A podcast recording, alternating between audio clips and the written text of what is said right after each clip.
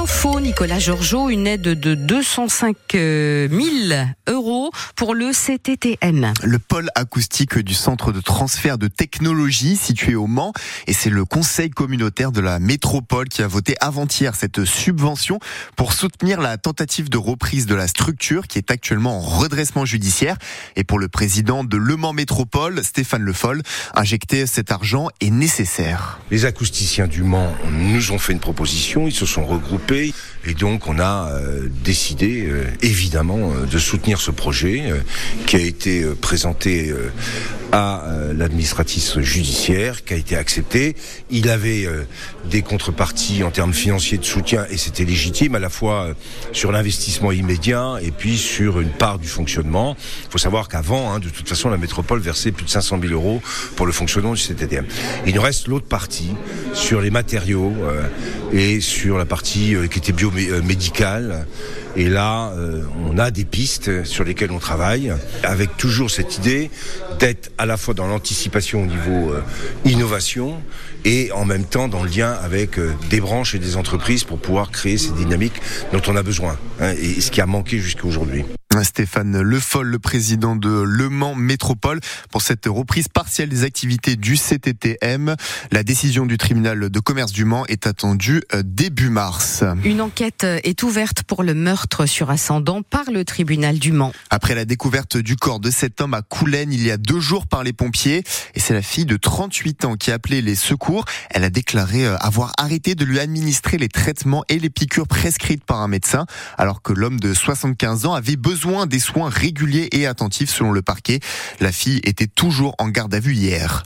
Un jeune de 16 ans est mis en examen pour violence volontaire dans la nuit du 3 février à La Flèche. Il aurait été impliqué dans une bagarre à la sortie d'un bar, blessant gravement la victime à la main avec un couteau avant de prendre la fuite, puis de finalement être interpellé dans un squat il y a trois jours.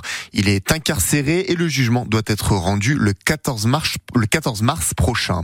Le maire de d'Artezé, près du Bayeul, a été menacé de mort par courrier anonyme.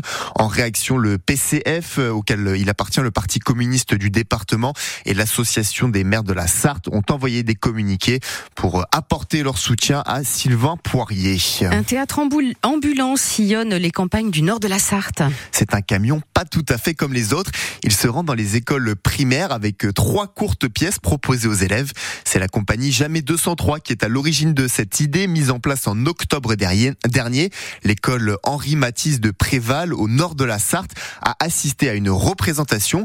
Et pour eux, comme pour les autres, c'est une façon, Julien Prouvoyeur, de rendre accessible un art souvent éloigné des campagnes.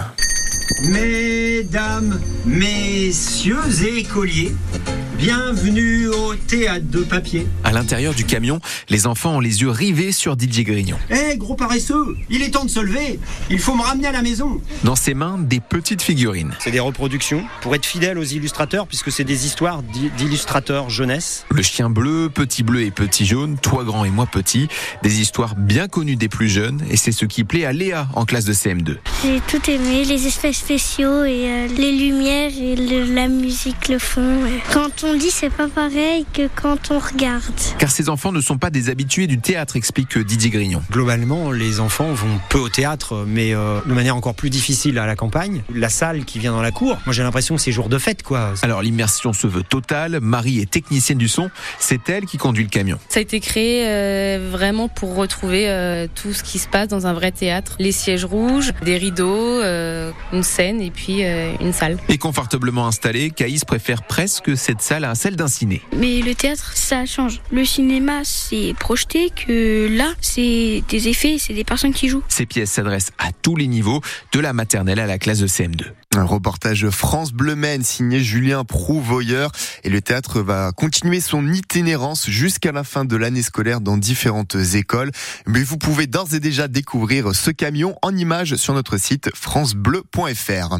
Mais pour ceux qui sont plus moto que camion, les 24 heures moto vont défiler dans le centre-ville du Mans cette année pour la première fois depuis 2019. Rendez-vous place des Jacobins le mercredi 17 avril. Des activités autour des mobilités douces et des séances de dédicaces auront lieu avec les pilotes. Le départ sera donné trois jours plus tard à 15h sur le circuit Bugatti. En football, le Mans FC est relégable. Après leur défaite 1-0 à domicile face à Orléans hier soir, pour le compte de la 21e journée de National, les 100 et Or sont désormais 13e avec un match en retard et ils affrontent le leader, le Red Star, vendredi prochain, coup d'envoi à 19h30.